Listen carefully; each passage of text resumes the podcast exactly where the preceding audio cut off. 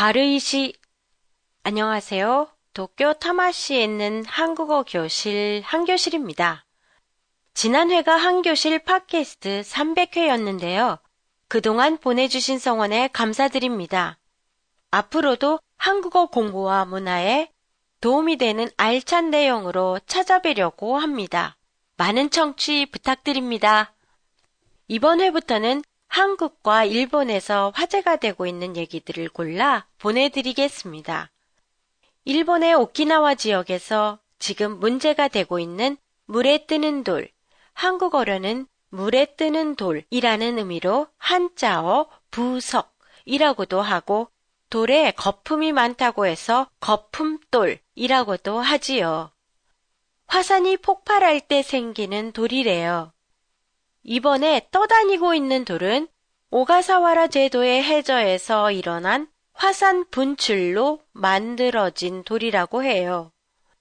한국에서 물에 뜨는 돌을 본 적이 있어요. 제주에서요. 화산섬인 제주에는 이전부터 물에 뜨는 돌이 많이 있고 뜨는 돌 중에는 무게가 무려 40kg이나 되는 돌도 있다고 하네요.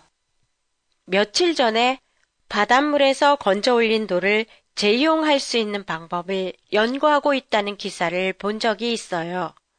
그래서 찾아봤더니요. 우리들이 생활에서 이미 많이 사용하고 있더라고요.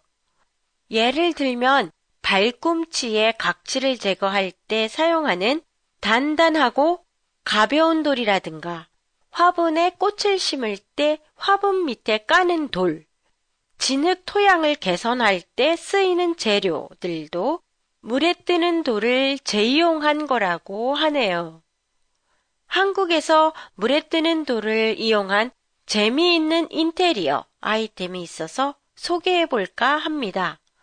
물에 뜨는 돌 표면에 이끼를 붙여 녹색으로 만든 다음 어항이나 수조에 넣는 거예요. 물 속에서 둥둥 뜨는 모습이 마치 녹색의 생물이 물에 떠다니는 것처럼 보인다고 해서 새로운 인테리어 아이템으로 인기를 모으고 있다고 하네요.